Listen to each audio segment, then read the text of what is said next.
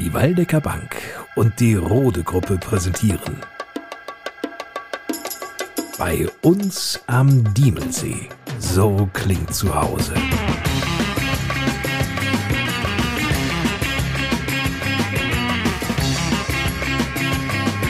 Die Podcast Lokalradioshow mit Lars Kurs.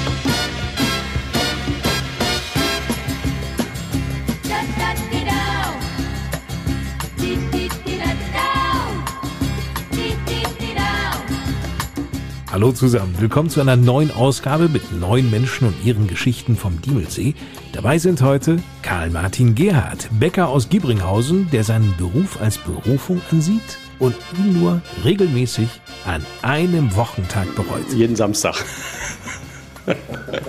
Jeden Samstag wegen der Arbeitszeiten. Freitagsabends irgendwie mal auf den Geburtstag gehen oder so ist halt nicht, wenn, wenn man abends um elf wieder anfangen muss, halb zwölf, dann geht man freitagsabends nicht zum Bier trinken irgendwo hin. Das funktioniert nicht. Dieter Fritsche, Direktor von Goebbels Seehotel in Heringhausen. Andere fährt dahin, um Urlaub zu machen und ich darf da arbeiten. Das ist schon schön. Wie sich das Seehotel auf die Zeit der Lockerung, wenn sie dann irgendwann kommt, vorbereitet, das werden wir hören. Außerdem lernen Sie Harald Otto kennen, Agrarkundenberater der Waldecker Bank. Die Kundschaft besteht aus der Landwirtschaft. Und da sind wir ja hier im Waldecker Land, hauptsächlich natürlich im Diemelsee, ganz stark geprägt von, von der Landwirtschaft.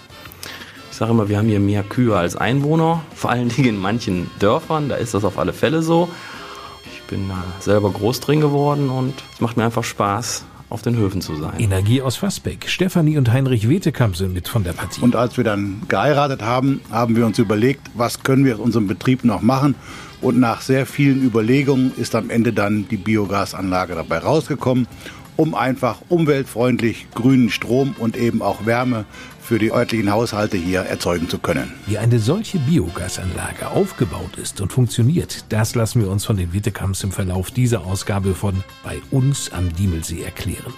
Feuerwehr Diemelsee zieht Bilanz. Und das mit Jens Figge, dem Sprecher der hiesigen Feuerwehr. Natürlich hat die Corona-Pandemie auch auf den Feuerwehrdienst Einfluss gehabt. Der Einsatzdienst wurde natürlich aufrechterhalten, weil die Feuerwehr natürlich systemrelevant ist. Und natürlich waren dann in den Sommermonaten, wo es etwas entspannter war, haben wir dann auch Übungsdienste unter Einhaltung der Corona Regeln durchgeführt. Rode baut nicht nur Straßen, sondern auch Sportplätze. Ja, wir haben vor drei Jahren angefangen, Sportplatzbau zu betreiben.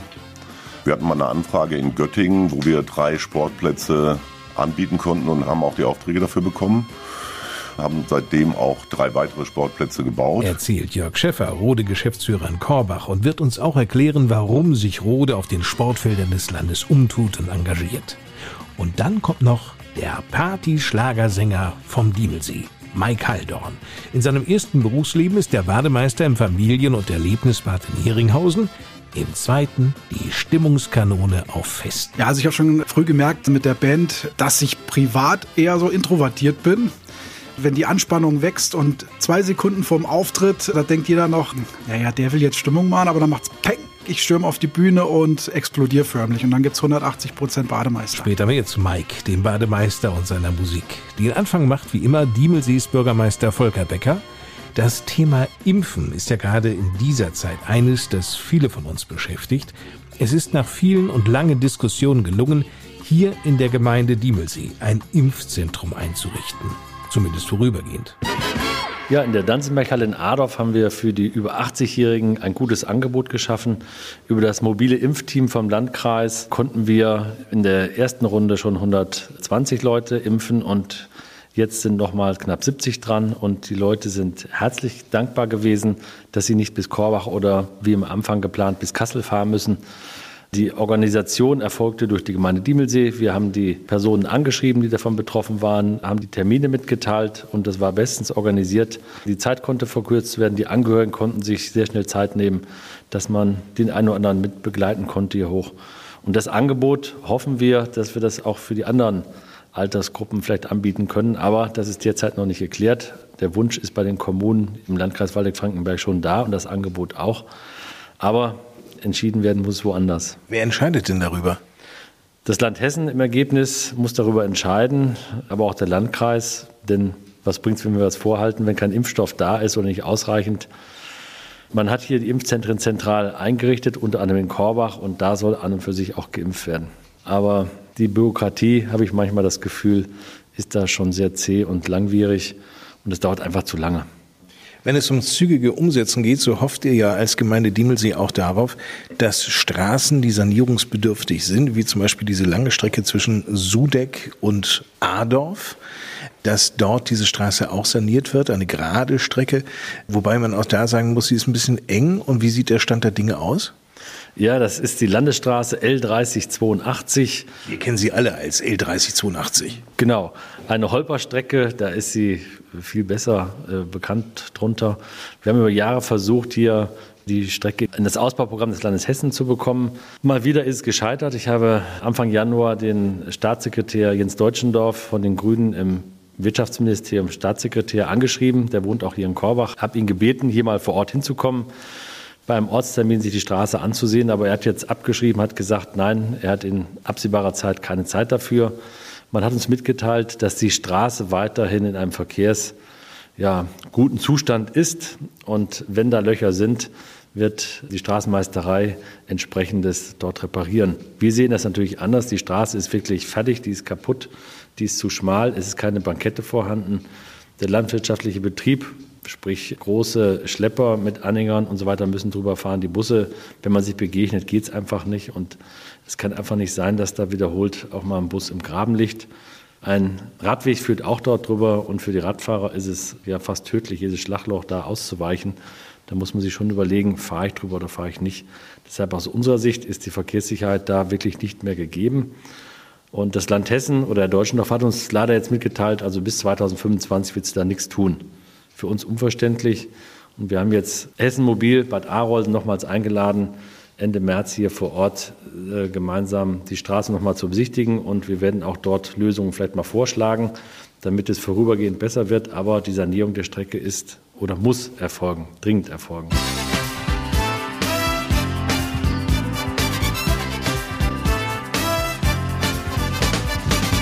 Bevor wir in die Themen dieser Ausgabe von bei uns am Diemelsee einsteigen, blicken wir zunächst einmal zurück auf den 14. März. Das war der Sonntag der Kommunalwahl. 3880 Diemelseer hatten die Chance, ihre Gemeindevertreter zu wählen. 2549 von ihnen haben diese Chance auch genutzt. Das entspricht einer Wahlbeteiligung von 65,7 Prozent. Hessenweit betrachtet lag die Wahlbeteiligung bei 50,5 Prozent. Also Wahlmüdigkeit oder gar Politikverdrossenheit, Volker Becker? Nein, kann man hier absolut nicht sagen, weil über die Jahrzehnte haben die Bürgerinnen und Bürger schon sehr gut von ihrem Wahlrecht Gebrauch gemacht. Wir haben immer sehr hohe Wahlbeteiligung gehabt. Wir hatten aber sehr viele Bürgerinnen und Bürger, die sich engagiert haben für die Belange vor Ort. Also sprich, man hat sich dann auch auf die Wahllisten der Parteien gesetzt, um auch gewählt zu werden um sich damit auch für Diemelsee selbst und ihre Bürgerinnen und Bürger einzusetzen und zu engagieren. Und das ist sehr löblich. Und auch dieses Jahr hatten wir, hatten wir wieder sehr viele, die davon Gebrauch gemacht haben, vor allen Dingen auch wieder jungen Nachwuchs. Das ist sehr wichtig, dass es auch weitergeht. Manchmal wird immer wieder so gesagt, na ja, die große Bundespolitik, was in Berlin passiert, wie die Stimmung in Berlin ist, das hat auch Einfluss auf die Kommunalpolitik. Glaubst du an solche Sprüche? Ich glaube ehrlich gesagt nicht dran, weil wir machen ja schon unsere Politik für uns. Das, was hier vor Ort wichtig ist, das wissen auch die Kommunalpolitiker und danach entscheiden die auch. Man schielt zwar auch mal zum Land, zum Bund, vielleicht auch bis zur EU, aber letztendlich weiß man schon, was für uns selber wichtig ist. In Corona-Zeiten hat das Thema Briefwahl eine ganz neue, höhere Bedeutung gewonnen. In vielen Kommunen galt das auch hier für die Gemeinde Diemelsee? Bei uns hatten wir auch dieses Jahr wieder sehr viele Nachfragen nach Briefwahl. Viele haben von dem Angebot Gebrauch gemacht und wir haben dieses Jahr mehr als doppelt so viel wie bei den vergangenen Kommunalwahlen an Briefwahlen. Na, dann kommen wir doch mal zu den genauen Ergebnissen und der Sitzverteilung. Stärkste Fraktion bleibt in der Gemeinde Diemelsee die SPD mit 31,91 Prozent. Sieben Sitze gehen an die Sozialdemokraten, die sich dennoch selbstkritisch geben. Fraktionschef Martin Tepel. Zum Wahlausgang kann ich Ihnen mitteilen, dass wir mit dem Ergebnis im ersten Blick nicht zufrieden sein können, weil wir einen Sitz verloren haben. Aber ansonsten akzeptieren wir die Entscheidungen der Wähler. Wir werden uns in der nächsten Legislaturperiode zuerst mit der Abschaffung der Straßenbeitragssatzung und der weiteren Verbesserung der touristischen Infrastrukturen befassen, unter anderem mit dem Grenzzähl. Beste Stimmung hingegen bei der CDU. Die CDU hat nämlich zugelegt, einen Sitz hinzugewinnen können und zieht nun, genau wie die SPD, mit sieben Vertretern ins Diemelseer Gemeindeparlament ein. Das Ergebnis 28,05 Prozent der Stimmen. Der Spitzenkandidat der Christdemokraten, Björn Stöcker. Wir haben es als CDU Diemelsee geschafft, einen zusätzlichen Sitz zu gewinnen in Summe mehr Stimmen zu bekommen als vor fünf Jahren.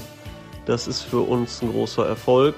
Das ist auf eine tolle Teamarbeit zurückzuführen. Und was für uns auch ganz wichtig ist, wir haben neue Köpfe in der Politik, wir haben Generationswechsel in der Fraktion vollzogen und sind gut aufgestellt für die Zukunft. Uns geht es darum, die Steuern und Gebühren unserer Bürger und Unternehmen und Vereine niedrig zu halten. Und das wollen wir durch ein solides Haushalten mit den uns zur Verfügung stehenden Mitteln erreichen. Auf Platz 3 landet mit 21,77 Prozent die FDP. Die Liberalen haben im Vergleich zur letzten Wahl über 4 Prozent gewinnen können und sind mit fünf Sitzen künftig dabei, also einen mehr als nach der Kommunalwahl vor fünf Jahren. Stefanie Wetekamp, Fraktionschefin der FDP in der Gemeinde Diemelsee. Wir freuen uns riesig darüber, über diese hohe Stimmenzahl und diesen hohen Anteil und wir werden die Freude dann in unsere Arbeit stecken und versuchen auch in den nächsten fünf Jahren gute Arbeit für alle Diemelseer und Diemelseerinnen zu machen. Viertstärkste Kraft mit 18,28 Prozent ist die Freie Wählergemeinschaft Diemelsee. Deren Fraktionschef Horst Wilken. Zunächst möchte ich mich auch im Namen der Freien Wählergemeinschaft bedanken, dass ihr uns und mir das Vertrauen entgegengebracht habt, und so zahlreich bei der letzten Kommunalwahl unterstützt hat. Auch wenn uns einige Stimmen verloren gegangen sind, ziehen wir jedoch mit vier Abgeordneten ins Diemelseer Gemeindeparlament ein. Die ersten Ziele sind die Stärkung und Förderung des Ehrenamtes sowie die faire Veranlagung der Straßenbeiträge. Ich wünsche Ihnen und uns alles Gute und bleiben Sie gesund. Das ist wirklich ein schöner Wunsch von Horst Wilke, dem ich mich vollumfänglich anschließe. Damit Sie nun wissen, wer Ihre Ansprechpartner sind, die die Fraktion vertreten, hier die Namen. Für die SPD Hannelore Behle, Martin Tepel, Karl-Heinz Karlhöfer-Köchling, Sonja Witsch, Karl-Heinz Heinemann, Jutta Franke und Kurt Wilke. Die CDU wird im Gemeindeparlament vertreten sein durch Björn Stöcker, Dr. Beate Schulze, Jörg Weidemann, Carsten Becker, Angela Stöcker, Frank Bemmann und Simone Jesinghausen. Die fünf Abgeordneten der FDP, Christian Pohlmann, Stefanie Wetekamp, Jan-Christoph Meyer, Thomas Meerhof und Reinhold Karlhöfer-Köchling. Für die FWG ziehen Horst Wilke, Heinrich Zölzer, Klaus-Jürgen Bangert und Christoph Preising in die Gemeindevertretung ein. Allen Vertretern herzlichen Glückwunsch, viel Erfolg und eine gute Zusammenarbeit in der Gemeindevertretung, die Diemelsee weiter nach vorne bringt. Kinderfrühstück. Und was gehört zu einem wunderbaren, entspannten und leckeren Frühstück dazu? Klarer Fall. Frische Brötchen und ebensolches Brot. Das gibt's in der Bäckerei Gerhard in Giebringhausen. Das Dorf wurde erstmals vor 853 Jahren erwähnt. Fast 100 Jahre dieser Dorfgeschichte begleitet die Bäckerei Gerhard, die Giebringhauser. Karl-Martin Gerhard ist hier in dritter Generation der Chef oder anders ausgedrückt, er ist der Man is baking bread. So sieht's aus. Während andere noch den Schlaf der Gerechten erleben, klingelt mitten in der Nacht im Hause Gerhard der Bäcker. Ich stehe auf und fange an zu arbeiten. Also ich muss da nicht erst Tasse Kaffee, was essen oder irgendwas. Das, das geht. Also aufstehen ist kein Problem. Erzählt überzeugt Karl-Martin Gerhard, 54 Jahre, verheiratet mit Frau Dörte, gelernte Bäckereifachverkäuferin, die vor 30 Jahren den Weg nach Giebringhausen fand. Das war der Zufall. Meine Eltern haben mir immer davon abgeraten, haben gesagt, heirate nie einen Bäcker. aber es sollte anders sein. Zum Glück ist es so gekommen. Dörte und Karl Martin verstehen sich blind. Müssen sie auch. Das heißt 24-7 zusammen mit meiner Frau. Nicht morgens früh um sieben an der Arbeit gehen und abends um fünf wieder nach Hause kommen und dann Hallo mein Schatz, Ja. sondern den ganzen Tag. Arbeiten und leben die Gerhards zusammen. Die Familie ist groß. Dazu zählen mehrere Kinder. Christoph, der mit 29 Jahren älteste, arbeitet im elterlichen Betrieb mit. Der wird übrigens mal den Laden übernehmen. Äh, ja, voraussichtlich schon. Ja. Damit ist auch die Nachfolge in der vierten Generation der Bäckerei gesichert. Karl Martin Gerhard ist Bäcker aus Leidenschaft und würde immer wieder diesen Beruf wählen. Aber heute gibt's ja nur noch Leute, die am Computer sitzen. Alle sollen Homeoffice machen. Das geht ja in der Bäckerei nicht, Metzgerei auch nicht. Und von daher, Handwerk hat goldenen Boden. Man kann damit sein Geld verdienen. Reich wird man damit nicht. Das muss ich dazu sagen. Dieses Bäckergehen, also die Lust zu backen und auch zu gestalten, hat Karl Martin an seinen Sohn Christoph ganz offensichtlich vererbt. Also ich habe so ein Hobby, das Treckerfahren, das mache ich auch sehr gerne, aber sonst ähm, ist das hier schon meine erste Anlaufstelle. Einen klaren Vorteil dieses Berufs sieht Karl Martin Gerhard unter anderem auch darin. Ich kann natürlich auch montags nachmittags auf die Skipiste gehen in Willing, wenn sie auf ist. Das geht natürlich auch, wo andere arbeiten müssen. Klar. Jede Medaille hat eben zwei Seiten. Zu den Spezialitäten der Bäckerei Gerhard zählen Die Palette der Körnerbrötchen, würde ich sagen. Und im Herbst gibt es die Patenkringel, die sind sehr beliebt. Die Patenkringel. Die Patenkringel oder auch Patenwegge genannt, ist ein Hefegebäck, was geflochten wird zum Kreis oder als Brezel, was man dann den Patenkindern schenken kann oder auch selber verzehren kann. Klingt gut. Nun haben wir ja allerdings nicht gerade den Herbst, sondern befinden uns mitten im Frühling, kurz vor Ostern.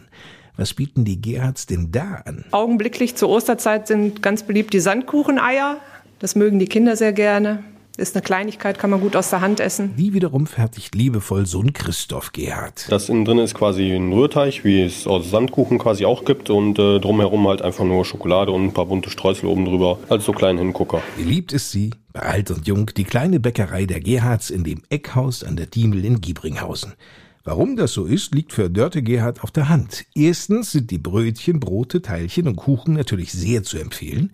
Und zweitens, Ich glaube schon, dass das von vielen bevorzugt wird. Sie können hier direkt vor die Tür fahren und sie haben nicht so die Menschenmasse. Das ist natürlich jetzt auch ein Vorteil in Corona-Zeiten, dass man hier praktisch einzeln ins Geschäft eintritt oder zu zweit. Viel mehr geht ja gar nicht. Und vor einem Jahr haben wir den Laden renoviert. Ich glaube, das ist ganz gut angekommen. und wer nicht in Giebringhausen lebt, sondern in einem der Nachbardörfer oder zu den Dauercampern am Diemelsee zählt, muss sich nicht einmal für seine Brötchen auf den Weg machen. Denn dafür haben die Gerhards das Semmeltaxi eingerichtet. Ja, das ist das Auto, was morgens früh die Brötchen rumbringt. Das heißt, ihr macht da auch wirklich den Home-Service. Ja, ja.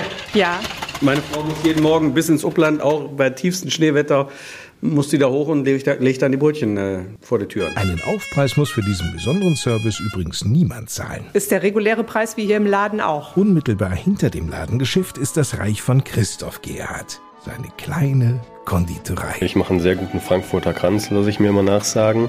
Ansonsten auch Weihnachtsplätzchen. Also macht Spaß die ersten zwei, drei Wochen, dann fängt es an langsam zu nerven, weil es halt viel Arbeit ist. Geschmacklich einfach deutlich besser wie bei Supermarktware, feine Zutaten. Weihnachten ist schon immer so ein kleines Highlight. Wenn Sie Kuchen, Brötchen oder Brot aus der Familienbäckerei Gerhard bislang noch nicht probiert haben sollten, dann ist Ihnen wirklich was entgangen, das will ich ganz offen sagen. Daher schauen Sie doch einfach mal in Giebringhausen vorbei und genießen Sie die Köstlichkeiten aus der Bäckerei und kleinen Konditorei Gerhard.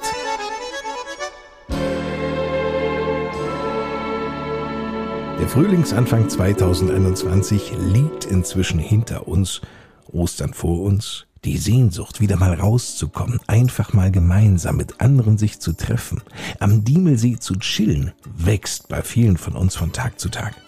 Doch angesichts der Corona-Entwicklung sind da noch Geduld und Disziplin von jedem von uns gefordert.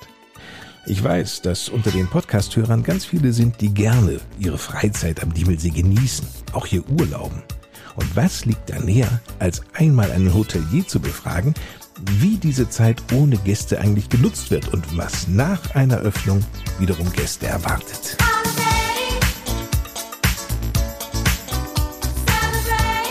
Wenn Sie beispielsweise Göbelsee Hotel in Heringhausen besuchen, Dieter Fritsche, 29 Jahre junger Direktor des Hauses, kommt aus Willingen und ist von der Lage des Seehotels, wie auch überhaupt vom Diemelsee, begeistert. Ich denke, man darf uns nicht unterschätzen, gerade im Sommer. Also der Sommertourismus ist extrem stark.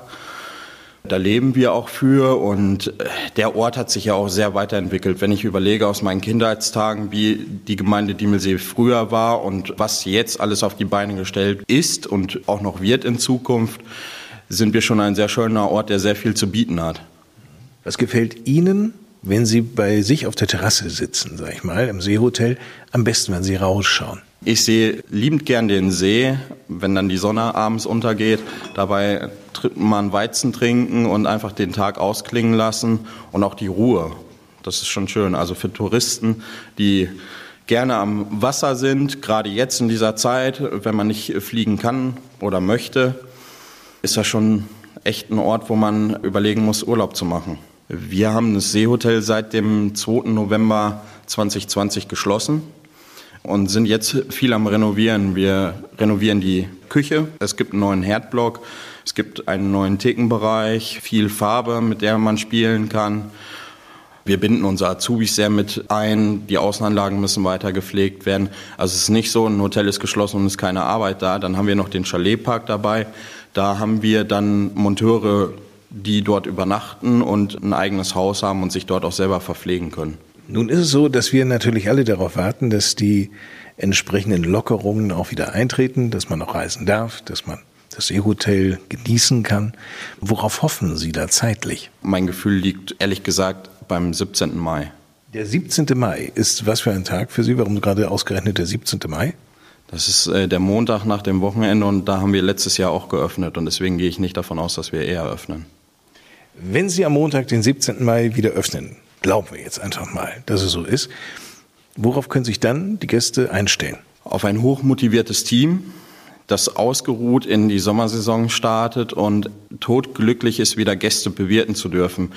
Ich telefoniere mit meinen Mitarbeitern viel und schicke Videonachrichten über WhatsApp und bleibe so mit denen in Kontakt und denen fehlt auch der Kontakt zu den Gästen. Das ist ganz schwierig für die, weil wir haben viele langjährige Mitarbeiter, die sehr an das Haus gebunden sind und sich wieder freuen, Stammgäste begrüßen zu dürfen und auch neue Gäste, einfach wieder Gastgeber sein zu dürfen. Das ist ja unsere Leidenschaft und der wollen wir einfach wieder nachgehen. Gerade jetzt in der heutigen Zeit ist ja der Trend immer mehr zum gesunden Essen.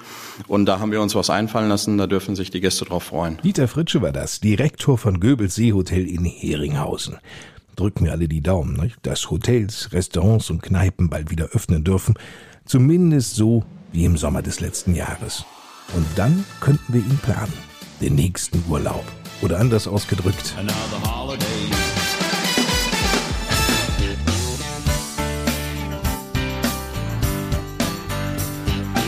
jeder Bank gehören Firmenkundenberater, die Unternehmern mit Tipps rund um geplante Investitionen und Weiterentwicklung zur Verfügung stehen. Auch Landwirte sind Unternehmer, allerdings sind deren Bedürfnisse oder Anliegen teils sehr speziell. Und genau deshalb ist Harald Otto für die Waldecker Bank als Agrarkundenberater im Einsatz. Er selbst kommt übrigens auch vom Hof. Ja, das ist ja in der Landwirtschaft so. Der Älteste macht weiter und der andere muss sich was suchen. Der Bezug zur Landwirtschaft ist geblieben. Mit dem Weg hier in der Bank kann ich das ganz gut kombinieren. Harald Otto wirkt handfest und sehr sympathisch. Ein Mann, mit dem sich gut Ideen spinnen lassen und Konzepte auch auf den finanziellen Prüfstand gestellt werden können. Wenn nun jemand ohne einen eigenen Hof zu besitzen, also quasi bei Null als landwirtschaftlicher Existenzgründer starten möchte, Harald Otto legt die Stirn in Falten und atmet einmal tief durch. Also ein Externer, der jetzt neu anfangen soll in der Landwirtschaft, das wird schwer. Oder er findet halt die Frau mit den vielen Kühen, dass er dann einsteigen kann. Aber bei Null anzufangen, da kann man fast nur von abraten, weil man sieht, was für ein Vermögen da erst aufgebaut werden muss, damit dann ein bisschen was an Einkommen übrig bleibt. Der Stundenlohn ist nämlich für die meisten ein sehr geringer. Es ist nicht der 8-Stunden-Tag, es ist eher der 16-Stunden-Tag. Und wenn man dann den Stundenlohn ausrechnet, den der normale Landwirt da runterholt, dann darf sich ein Arbeitnehmer nicht beschweren, dass man Trecker auf der Straße vor ihm rumfährt. Da gehört viel Leidenschaft dazu, da gehört Enthusiasmus dazu. Das kann man mit einem anderen Job, glaube ich, gar nicht so richtig beschreiben. Allein schon die Anschaffung von Landmaschinen geht richtig ins Geld. Ein Beispiel. Der Treckerkauf. Da greift Harald Otto zur Faustregel. Dann nehme ich das Paradebeispiel der Fendt. Früher hieß es 1 PS 1000 Mark. Heute bin ich fast bei 1000 Euro. Dann kann man sich hochrechnen, wo man da bei der Einstiegssumme liegt, wenn man investieren will. Nur mal ganz im Ernst, wie kann denn ein Landwirt heutzutage sich solche Maschinen oder gar einen ganzen Fuhrpark überhaupt leisten? Bei so großen Maschinen kommt dann auch der Lohnunternehmer zum Einsatz, dass man auch sagt, hier der Drescher, der wirklich richtige Summen kostet oder das Güllefass oder die Spritze, da muss der Lohnunternehmer herbei, der halt die Maschine auch ganz anders auslasten kann. Wir haben im Landkreis auch noch den Maschinenring, der bietet halt auch Möglichkeiten für die Landwirte, zusammen Maschinen zu investieren, zu kaufen. Und das sind halt alles Möglichkeiten, auf die der Landwirt zurückgreifen muss. Die traditionellen Bauernhöfe von einst, auf denen ein paar Kühe, Schweine oder auch Hühner zu finden waren und die zusätzlich auch noch Getreideanbau betrieben, die gibt es so gut wie gar nicht mehr. Nee, also da ist so viel Wandel eingetreten in der Gesellschaft und auf den Höfen alleine, dass es doch ein ganz anderes Spielfeld ist, wo die sich heute bewegen die offene Kommunikation unter den Landwirten, mit Beratungsunternehmen, mit allem, was dazugehört. Es ist ja nicht mehr der Bauernhof von früher, es ist eigentlich das Unternehmen von heute.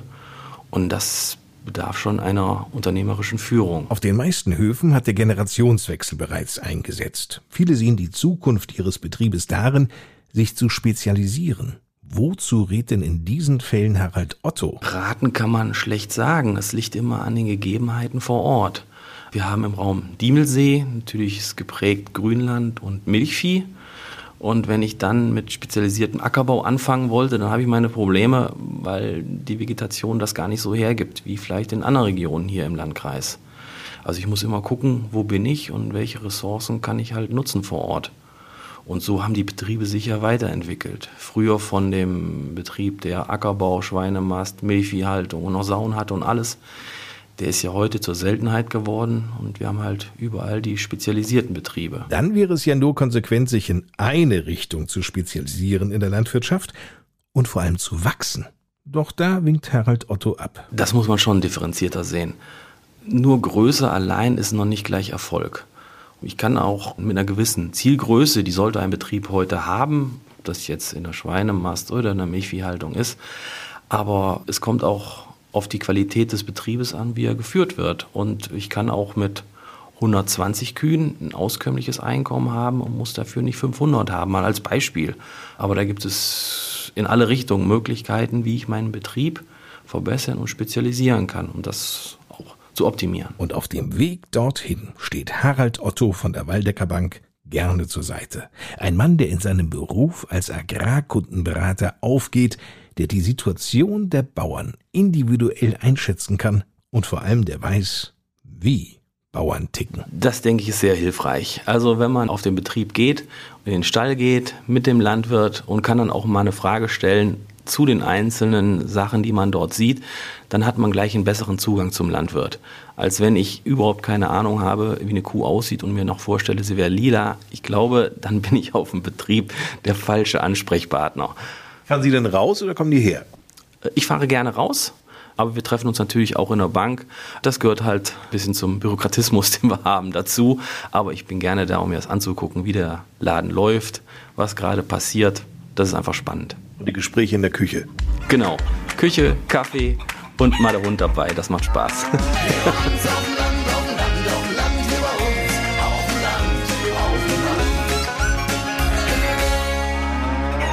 Harald Otto von der Waldecker Bank erzählte gerade, dass in den letzten Jahren viele Landwirte sich neu aufgestellt, auch spezialisiert hätten. Das war bei den Wiedekamps aus Fassbeck genauso. Vor zehn Jahren entschloss sich die Familie, die mittlerweile in der 13. Generation in Fassbeck Landwirtschaft betreibt, neue Wege einzuschlagen.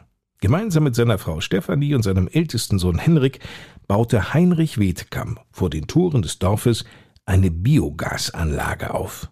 Biogas ist ja nicht nur eine ressourcenschonende und klimafreundliche Energie, Biogas ist im Grunde genommen auch die flexibelste regenerative Energiequelle Deutschlands. Denn bei Sonnenschein oder Regen, bei Wind oder Flaute, bei Tag oder Nacht, Biogas ist immer verfügbar, wenn wir Energie benötigen. Die Gemeinde Diemelsee ist übrigens ein Vorzeigebeispiel für regenerative Energien. Mit Wasserkraft über Photovoltaik und Biogasanlagen über Windräder erzeugt die Gemeinde Diemelsee das 16-fache des eigenen Energiebedarfs. Oh, schon eindrucksvoll. Ich habe vor kurzem Stefanie und Heinrich Wetekamp auf ihrer Anlage besucht. Sie werden gleich hören, wie diese Anlage funktioniert, in welcher Weise die Fassbäcker auch in den Genuss kostenloser Nahwärme gelangen und vor allem zunächst einmal, wie diese Biogasanlage überhaupt aussieht. Im Grunde sieht es aus wie vier grüne Zeltdächer, wie Zirkuszelte.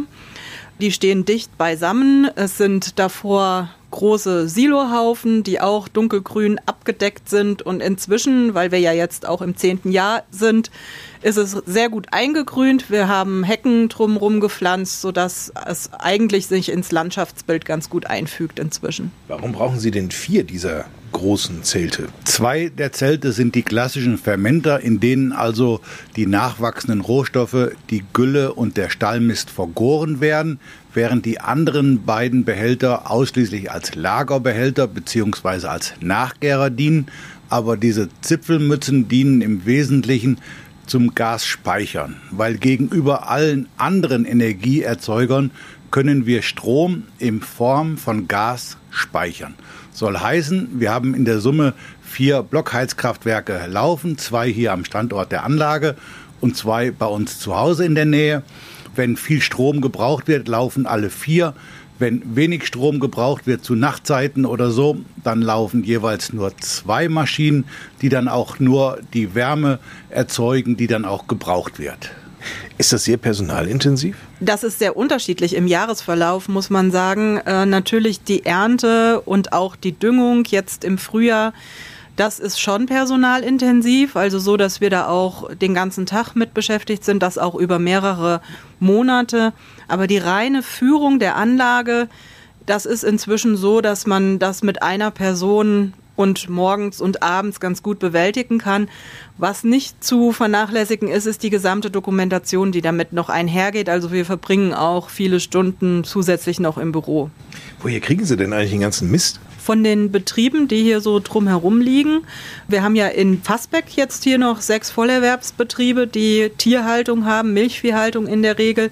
Und wir haben aber auch im angrenzenden Westfalen Kooperationen mit tierhaltenden Betrieben, wo wir eben Mist und Gülle dann beziehen und dementsprechend auch wieder Substrat, also ausgegorene Gülle, wieder zurückgeben als natürlichen Dünger. Nun gibt es äh, sicherlich Menschen, die haben erstmal bei Biogasanlagen Vorbehalte und sagen, das stinkt ja auch fürchterlich. Entweder habe ich jetzt Corona weil ich nichts rieche oder ist es tatsächlich anders, als die Leute sagen? Also wir finden auch, dass es relativ wenig riecht. Wir lagern natürlich Gülle und Mist. Davon das riecht man auch was. Wir lagern Silage, auch das riecht man. Aber insgesamt denken wir auch, dass die Geruchsbelastung relativ gering ist. Am Ende passiert in unseren Fermentern bei der Gasproduktion nichts anderes als in dem Wiederkäuermagen eben eines Wiederkäuers. Ne? Da muss man eben auch darauf Obacht geben, dass die Tiere gesund sind und dass sie sich wohlfühlen und ihre Leistung erbringen können. So eine Biogasanlage ist natürlich dann noch sensibler, weil wenn man bei der Kuh beispielsweise merkt, sie hört auf zu fressen, dann geht man schon davon aus, dass das Tier krank ist, während die Biogasanlage das so schnell nicht zeigt. Aber wir arbeiten da auch eng mit Laboren zusammen und geben regelmäßig auch Proben unserer Fermenterinhalte zu den Laboren, um das festzustellen.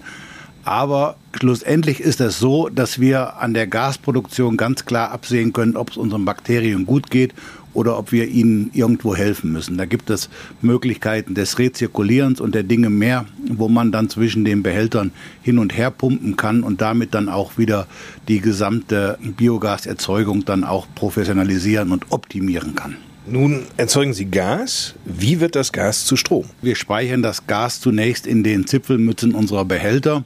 Das wird dann durch eine Kühlstrecke, durch eine Entschwefelungsanlage zu den vier Verbrennungsmotoren gebracht. Das sind schlussendlich auch nichts anderes als umgebaute Lkw-Motoren des Herstellers MAN, jeweils acht Zylinder, die mit dem Biogas betrieben werden und dann Generatoren antreiben, die wiederum den Strom erzeugen. Und da ist es so, dass wir über das Jahr hinweg etwa 4,3 Millionen Kilowattstunden Strom erzeugen, die dann etwa bei dreieinhalbtausend Kilowattstunden pro Vier-Familien-Haushalt etwa für die gesamte Einwohnerzahl Diemelsees für den Haushaltsstrom genügt. Wo bleibt ihr denn mit dem ganzen Strom? Der Strom wird ins Netz eingespeist und wird von Netzbetreiber dann dahin verteilt, wo er am Ende gebraucht wird. Also man kann jetzt nicht bei der äh, Firma Wetekam anrufen und sagen, ich hätte ganz gern euren Strom und zwar direkt. Bis jetzt ist das nicht so, weil es eine logistisch sehr große Aufgabe wäre, das so abzurechnen. Aber perspektivisch muss man sich das durchaus mal durch den Kopf gehen lassen, weil auch das wäre ja nochmal eine schöne Sache, auch einfach diese Anbindung zu haben zu einem Produzenten vor Ort oder zu Abnehmern vor Ort. Also von daher sagt niemals nie, man muss ja noch Ziele haben. Vielleicht funktioniert auch das irgendwann. Nun haben wir aber auch hier die Situation, Herr Wittekam, dass Sie den Fassbäckern und vor allem den Gästen des Freibades Jahr für Jahr mit Ihrer Biogasanlage etwas Gutes tun.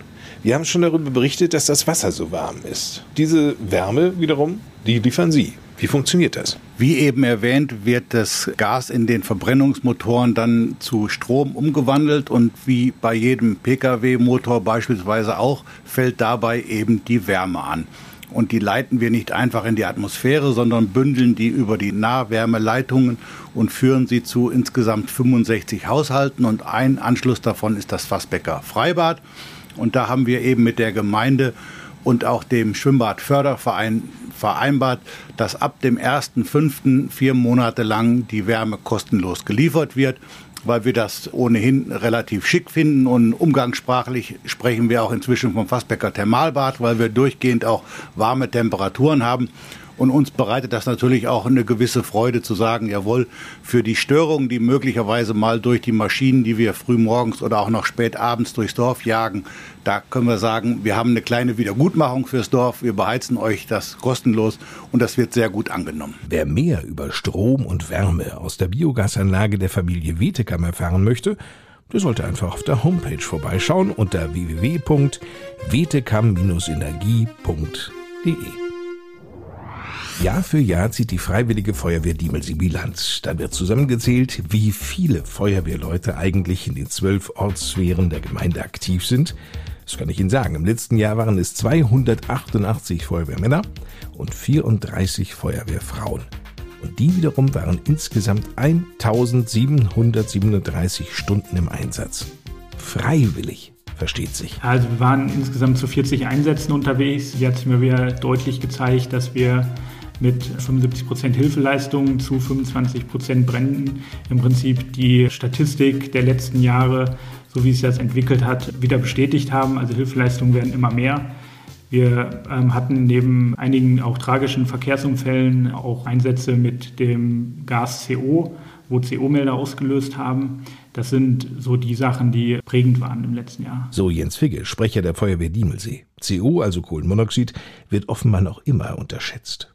Wir müssen uns einmal klar machen, etwa 98 Prozent der Todesfälle bei Rauchgasvergiftung werden durch CO verursacht. Allein hier in Deutschland gehen laut dem Online-Portal Medizinnetz jährlich bis zu 2000 Todesfälle auf das Konto der Kohlenmonoxidvergiftung. Kohlenstoffmonoxid ist ja eine chemische Verbindung aus Kohlenstoff und Sauerstoff, ein farb-, geruch- und geschmackloses, aber vor allem giftiges Gas. Was durch unvollkommene Verbrennung, durch Öfen, Heizungen etc. entstehen kann. Die Symptome, die entstehen durch Sauerstoffmangel im Körper, da Kohlenmonoxid die Andockstellen für Sauerstoff im Blut besetzt. Folglich wird die lebensnotwendige Sauerstoffversorgung der Körperzellen behindert oder ganz unterbrochen. Erste Symptome einer Kohlenmonoxidvergiftung können Atemnot, Schwindel oder auch Kopfschmerzen sein. Im weiteren Verlauf folgen meist Herzrhythmusstörungen, Krampfanfälle und Bewusstlosigkeit. Daher empfiehlt sich auf jeden Fall die Anschaffung von CO-Meldern. Die sind zwar im Gegensatz zu den Rauchmeldern noch nicht vorgeschrieben, aber durchaus sinnvoll, weil sie im Zweifelsfall eben Leben retten können. Es gibt im Fachhandel mittlerweile auch Kombinationen aus Rauch- und CO-Meldern. Die Investition lohnt sich. Apropos Investition. Die Gemeinde Diemelsee hat natürlich auch im Bereich der Freiwilligen Feuerwehr Diemelsee investiert. Rund 325.000 Euro wurden hierfür im letzten Jahr bereitgestellt. Da so als größten Punkt sicher wäre das LF10 KTS, was für die Feuerwehr Fassbeck angeschafft wurde, zu nennen, was mit rund 115.000 Euro zu Buche schlägt. Florian Diemelsee 1243. Das ist der Funkrufname dieses Löschfahrzeuges. Keine ganze Menge. Es hat unter anderem 1200 Liter Wasser an Bord und kann aufgrund der Gerätschaften auch ideal bei Verkehrsunfällen und Unwettern eingesetzt werden.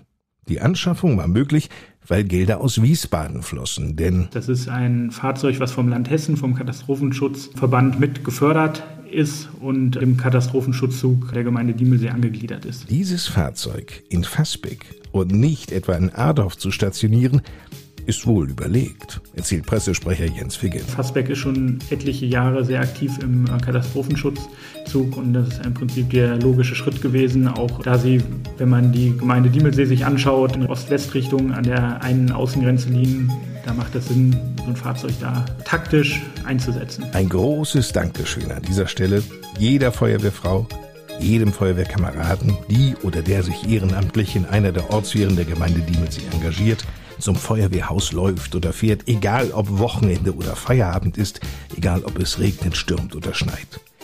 Dieses Engagement verdient unsere größte Hochachtung. Zumal sich die Feuerwehrleute ja auch laufend weiterbilden und auch üben müssen. Und so hofft Jens Figge in diesem Jahr absehbar auf bessere Zeiten. Damit wir auch in einen ja, normaleren Betrieb auch wieder mit äh, Ausbildung, Übungsdiensten eintreten können und äh, uns halt auch wieder weiterbilden und weiterentwickeln können.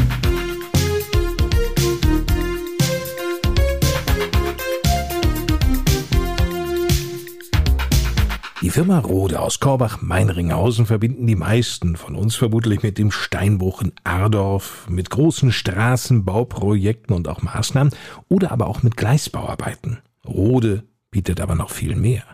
Die Rode-Gruppe wächst nämlich stetig an. Im vergangenen Jahr, da übernahm Rode das Kasseler Garten- und Landschaftsbauunternehmen Stoiber. Jörg Schäffer, Geschäftsführer bei Rode in Korbach, wird uns gleich mal erklären, warum ein Gala-Bauer für Rode überhaupt interessant ist. Zuvor möchte ich Ihnen aber noch was verraten. Rode baut nämlich auch Sportplätze. Hätten Sie das gewusst? Und das schon seit drei Jahren. Seither sind sechs Plätze entstanden. Bei einem solch großen Unternehmen wie Rode, da denke ich ja unwillkürlich beim Sportanlagenbau an große Stadien der Bundesliga-Vereine. Wäre da denn Jörg Schäffer ein Sportplatz in einer kleinen Gemeinde wie Diemelsee überhaupt für Rode interessant? Ja, gerade eher die Größenordnung ist das, wo wir uns drauf konzentrieren. Die großen Sportplätze, wo Bundesliga-Vereine spielen, da gibt es etablierte Sportplatzbauer. Wir sind eher in dem Bereich, in den Kommunen, Kreisen, also nicht die ganz hochwertigen Sportplätze für Turniere. Was zeichnet eigentlich Rode aus, gerade wenn es um den Sportplatzbau geht? Ja gut, im Sportplatzbau wird doch in der Regel auch ein gewisser Erdbau betrieben. Es müssen Drainageleitungen bewegt werden. Das sind also Leistungen, die sowieso schon in unserem originären Bau betreiben. Hierzu kommt jetzt noch, dass eben Kunststoffbahnen und Kunststoffrasen verlegt wird. Das können wir nicht im eigenen Haus. Das ist typisch, dass das dann von Nachunternehmern durchgezogen wird. Aber alle anderen Leistungen können wir in unserem Hause erstellen. Wenn es um Galabauer geht, kommen die denn auch bei anderen Baumaßnahmen bei Ihnen zum Einsatz? Ja, das ist schon seit langem so. Das war ja auch der Grund, warum wir uns für die Firma entschieden haben. An normalen Baustellen werden in der Regel Straßenbegleitgrün, Pflanzbeete angesetzt, immer mehr innerstädtisch hochwertige Bäume versetzt, wie auch in Kassel, wo wir die Fußgängerzone letztes Jahr gebaut haben. Also das ist eine Leistung, die wir schon immer eingekauft haben von Fremdunternehmern. Insofern lag es irgendwann auf der Hand, dass man sich für so einen Betrieb interessiert und das Ganze dann auch im eigenen Haus erstellen kann. Es geht aber nicht nur um das Grün, also die Tatanbahn machen Sie auch noch. Die Tatanbahn machen wir selber nicht, die wird, wie gesagt, von einem Spezialisten gebaut. Das ist eine Nachunternehmerleistung für uns. Und die Sprunggrube, falls noch eine erforderlich ist? Sand haben Sie ja. Die Arbeit machen wir schon. Also Sprunggruben, Beachvolleyballfelder, Kugelstoßanlagen und so weiter. Das sind Leistungen, die wir erstellen. Aber eben diese spezielle Tatanbahn oder Kunststoffrasen. Da gibt es spezielle Firmen in Deutschland, relativ überschaubar. Das wird fremd zugekauft. Als ich Ihnen vorab erzählte, dass ich neulich von einem Sportplatz gehört hätte, wo die eine Maulwurfssperre eingerichtet haben. Können Sie uns das erklären, was das ist? Ich kenne es nur bei Naturrasen. Ja. Natürlich muss man dafür sorgen, dass dieser Sportplatz durch Wühlmäuse oder Maulwürfe nicht zerstört wird. Und insofern verhindert man einfach das, was wir alle aus unseren Gärten kennen, irgendwann die Maulwurfhügel auf dem Sportplatz sind, denn dann ist er nicht mehr bespielbar und das, dafür ist es zu teuer, was da geleistet wird. Die Sportplätze werden auch benötigt durch die Vereine, durch die Schulen und wenn da ständig die Pflege, Beseitigung der Maulwürfe äh, stattfinden würde, trifft man hier vorsichtshalber Maßnahmen, damit das jetzt gar nicht passiert. Ja. Was macht man denn da? Das sind Gitter, die verlegt werden, Geogitter, die verhindern, dass diese Maulwürfe sich eben nach oben graben in den, an die Oberfläche. Jörg Schäffer war das, Geschäftsführer der Firma Rode aus Korbach. Rode engagiert sich nämlich auch im Sportplatzbau.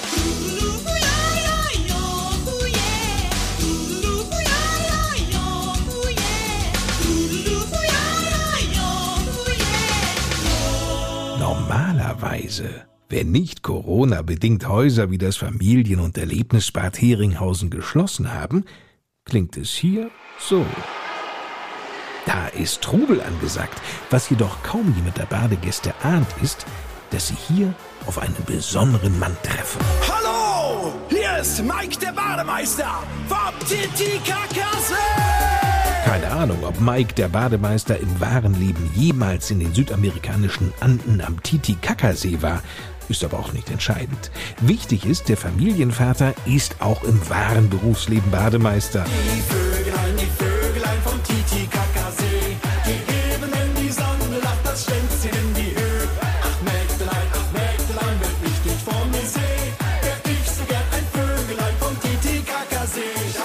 Manchmal entpuppen sich Badegäste als wahre Fans.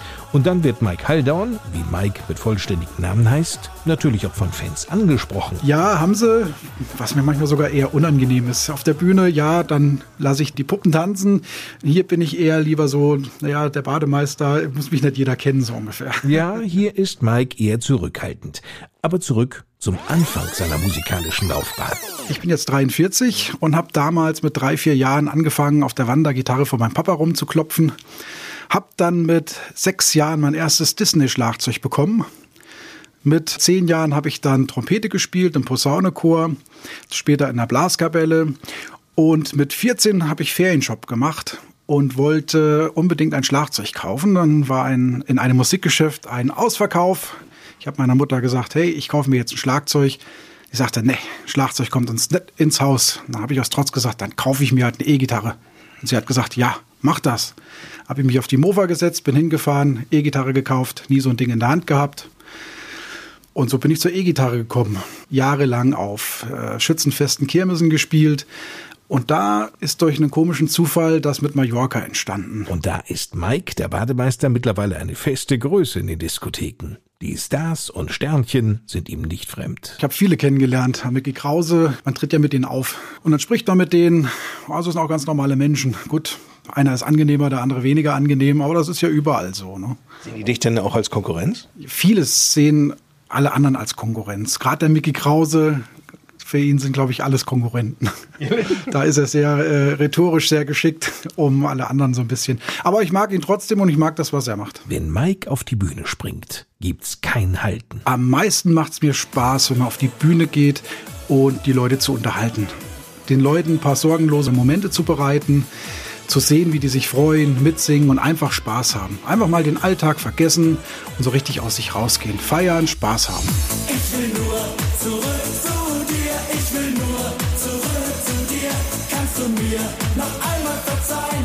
will nur bei dir sein. Mir ist klar, ich war ein Narr. Ich will nur zurück zu dir. Und jeden will er während einer Party erreichen. Das ist manchmal schon herausfordernd. Jeder kann auf die Bühne gehen, wenn alle 1,8 Promille haben, sage ich jetzt mal, und sagen die Hände nach oben. Der Reiz ist aber auch da drin, solchen Menschen zu begegnen, die da sitzen und denken, naja, eigentlich, ja, ich weiß ja noch gar nicht, dass das Spaß macht, die zu überzeugen und einfach so am Schlawittchen zu packen und sagen, so, jetzt geht's los, ihr seid die Herausforderung und dann weiß ich, in 30 Sekunden stehen die auf dem Tisch und machen mit. Dafür nahm Mike Haldon in der Vergangenheit viele Kilometer auf sich. Ich bin ja auch nicht nur in Mallorca, sondern mein Schwerpunkt im Winter liegt auf der Karnevalsgeschichte. Die Karnevalssaison ist eine große Saison, auch wenn sie mal nicht so lange geht. Aber die Auftritte sind sehr gebündelt. Das heißt, man hat auch mal drei, vier Auftritte an einem Abend und fährt auch mal 800, 900 Kilometer hin und her, um das Ganze zu bewerkstelligen. Aber ganz so exzessiv wie einst lebt er sein Partyschlagersänger-Dasein mittlerweile nicht mehr. Macht das aber nicht mehr so wie ganz früher. Ne? Meine Tochter ist jetzt äh, sieben Jahre alt und seit der sie auf der Welt ist und ich hier im Schwimmbad arbeite, dann müssen es jetzt keine 120 Auftritte mehr sein, da reichen dann auch ein paar weniger. Seine Tochter ist sein allergrößter Fan. Die ist textsicherer als ich. Der Weg zum gefeierten Partykönig war ein langer und auch steiniger. Man bräuchte viel Geduld und auch Glück, erzählt Mike. Sender, Plattenlabels, DJs mussten mit den CDs erst einmal bemustert werden. Hilft jetzt nichts, wenn das ein Hip-Hop-DJ bekommt, sondern es muss ja auch ein Party-DJ sein. Es ist viel Arbeit dahinter. Verbunden war das Ganze auch mit schmerzhaftem Lehrgeld. Und wenn man da eine gute Idee hat, gerade im Coverbereich, besteht dann die Gefahr, wie es sehr, sehr oft passiert, man pusht einen Song, versucht ihn überall ans Laufen zu bekommen, fährt in die Diskotheken, an die Skihütten, überall hin, um das zu pushen. Und dann funkt dieser Song ein bisschen und dann kommen ganz große Künstler und sagen, der funktioniert, dann mache ich den selber jetzt auch. Und dann ist mal den Song los. Genau das ist Mike Haldon passiert. Ja, das war jetzt vor ungefähr sechs Jahren. Ich habe das Lied bis heute nicht veröffentlicht, habe aber Kosten von 4000 Euro ins Sand gesetzt. Seither weiht er Sangeskollegen nicht mehr in seine Pläne und Ideen ein. Verständlich. In den Jahren ist es Mike Haldon aber gelungen, mit viel Fleiß seinen eigenen großen Hit zu platzieren, der in der Partyszene zum absoluten Kracher wurde. Licht am Fahrrad, Licht am Fahrrad,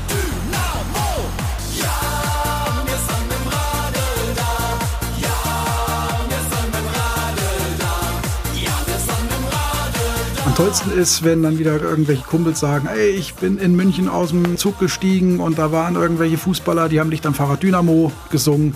Das ist natürlich geil. Oder jetzt zum Beispiel letzte Woche ZDF Royal Magazin, Jan Böhmermann stimmt mein Lied an.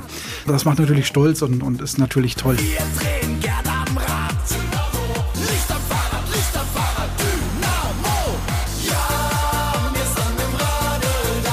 Aber Licht am Fahrrad ist allein durch den traditionellen Refrain, ja, wir sind mit dem Radl da, ein absoluter Evergreen. Hier im Familien- und Erlebnisbad Heringhausen hat Mike noch nicht gesungen. Vielleicht ergibt es sich mal irgendwann.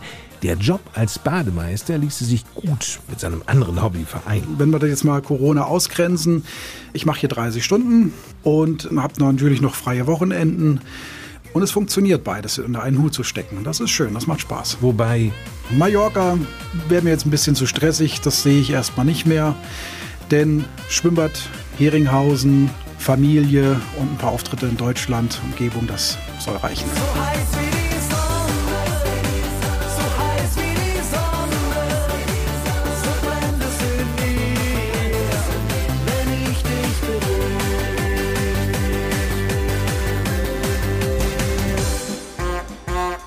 Wir sind nun mitten im März 2021.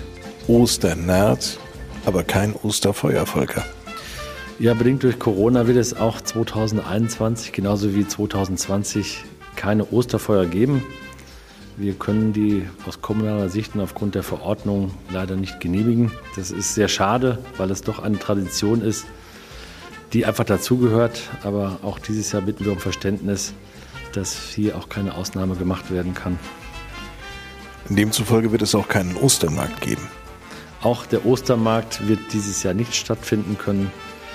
Genauso wie letztes Jahr wird er entfallen. Aber wir hoffen und sind frohen Mutes, dass wir 2022 dann mit einem neuen Ostermarkt starten können.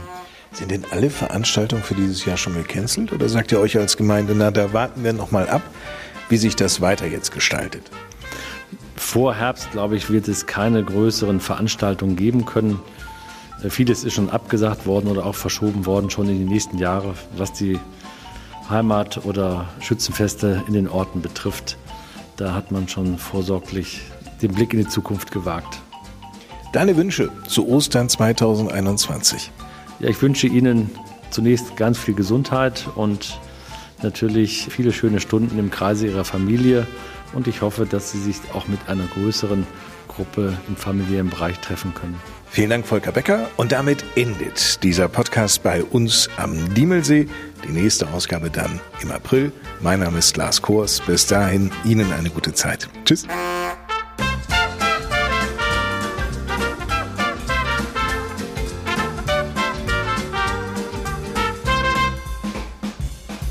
Das war bei uns am Diemelsee.